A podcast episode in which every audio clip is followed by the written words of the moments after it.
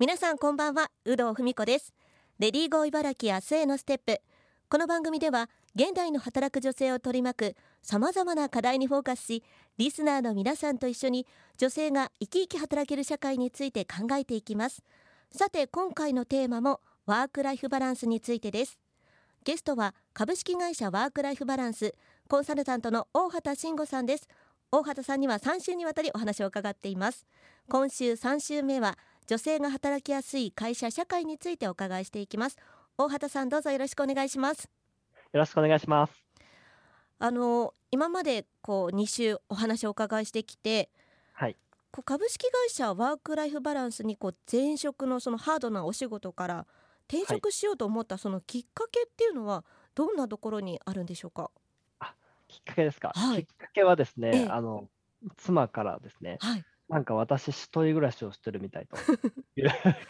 強烈な一言をですねいただきまして、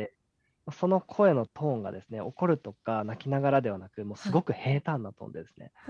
私には期待していないというようなトーンだったので、これはもう働き方を変えなければいけないなというところで、前職の中でね、はい、働き方を長時間労働から短く、短くですね、変えていったという経緯がきっかけで、こう今の会社を知るきっかけになって、はい、で結果的に参画するということになりました。あ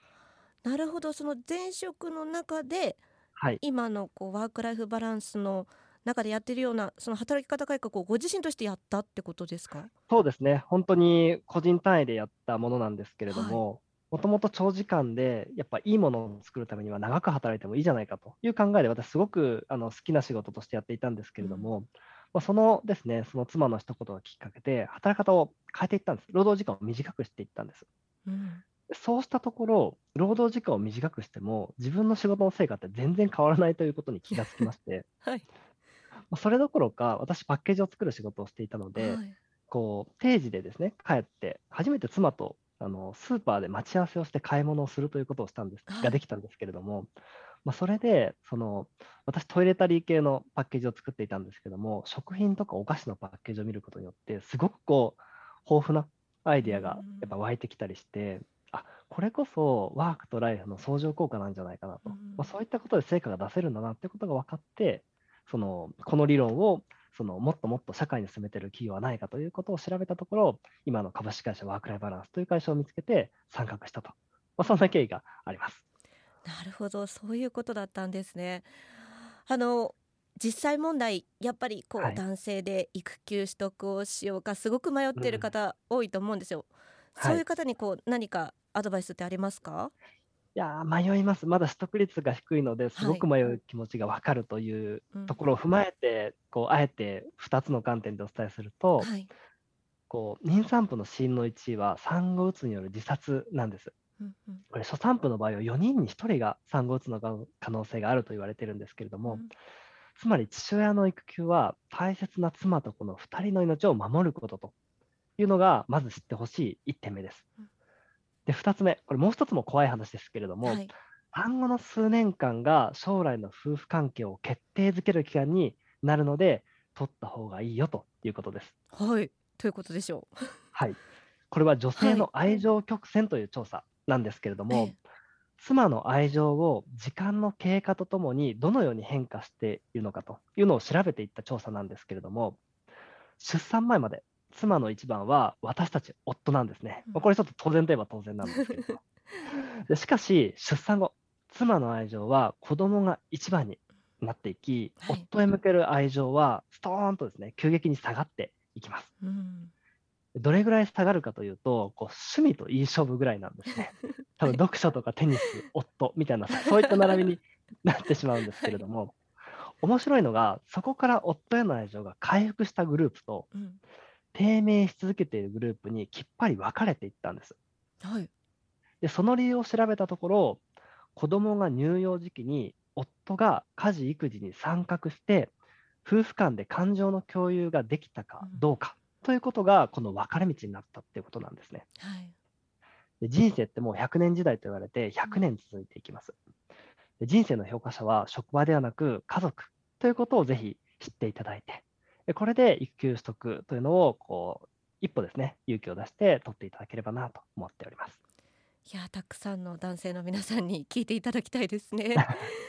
あのでもやっぱりまあ、まだまだ本当に環境が整備されていない会社も日本は多いと思うんですけども、うん、そういう職場でどうしたらいいですかね個人としては。うん、そうですね、はい、あの職場に男性育休取得者がいるとそうでない職場と比べて取得率が2倍になるっていうデータがあるんですけれども、はい、これ育休は伝染するって言われてるんですけれども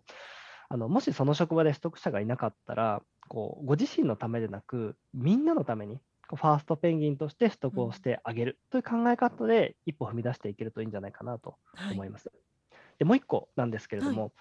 えー、育児休業は休みの中で最も計画的に取りやすい休みなんです。うんお腹の中の赤ちゃんが安定期に入って職場に報告したとしても、はい、6ヶ月前から引き継ぎの準備ができるんですね。うん、確かに、はい、はい、こんな休みって他にないんです。日本はコロナが流行ってこう同僚が明日から出社できなくなりましたという経験もしていきました。まあ、そういった時に問題なくビジネスが回る防災訓練だと思って、うん、僕が代表して男性育を取ることで誰が休んでも回る職場に作り変えていきませんかと、うん、周りを巻き込んでいくと、まあ、いいんじゃないかなと思います。なるほど自分のためじゃなくて会社のために結果的になってるっていうことなんですね。そうです。はい、あのこの番組のテーマが、まあ、女性が働きやすい会社社会ってどんなものですかというのなんですけども、大畑さんはどんなふうに考えてますか？女性が働きやすい会社社会というのは、誰もが輝ける会社社会だと考えています。うん、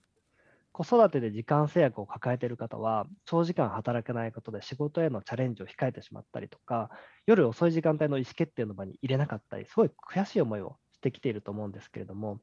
実は介護という問題で、誰もが時間制約を抱える時代になってきています。はい、ある建設会社さんでは、育児で時短勤務を取る女性の数よりも、介護で時短勤務を取る男性の数が上回っていってしまっているんですね。はいはい、そういった人も含めて、キャリアを諦めてしまうことなく、輝き続ける社会、会社というのが、女性にとっても働きやすい社会なんじゃないかなと思います。なるほど。介護も大きな問題ですもんね。そこから、はい、まあ本当に誰もが働きやすい会社社会が増えたらいいなと思うんですが大畑さんなんかすごくいつも元気に見えるんですけども こう明日も頑張ろうと思うために本当にまあねお忙しいと思うんですけど、はい、こう工夫していることって何かありますか？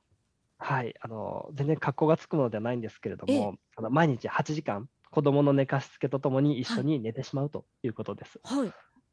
はい、あの 実は実はですね、あのちゃんと根拠もあって、はい、あの毎日6時間睡眠が2週間続くと、徹夜並みの集中力になってしまうと、そして本人はそれを自覚できないっていうですね、ちょっと怖いデータもあるんです。はい、はい、ですので、私はしっかりですね、あの短い時間で成果を出すために8時間寝ていますし、うんはい、ちょうど今ですね、あの政府の方で勤務間インターバルの義務化っていう議論もされていまして、はい、これ前日仕事が終わって翌日仕事をするまでこう一定時間を空けなければならないと。まあ、例えば11時間ですね、はい、間隔を空けなければならないという議論も、えー、やってるんですけれども、はい、この勤務間インターバルというのがテーマになっている背景は、はい、睡眠の確保なんです。うん、こう日本は他国に比べて1時間ほど平均睡眠時間が短いので、あと1時間睡眠をとれば日本の GDP が上がるとさえ言われているんですね。そんなに重要なことだったんですね。そうなんです。まあ、そういったのを、まあ、個人でやると、やっていると言ったら大層な話ですけれども、はい、どうしても子供の寝かしつけをしていると起きられないので、もう潔く寝るということを工夫としてやっています。いや、私、なんとかこう、ベッドから這い出して仕事してたんですけど、はい、そうじゃない方がいいってことなんですね。そうですね。もう潔く寝て、明日の集中力にかけるっていうのが いいのかなと思います。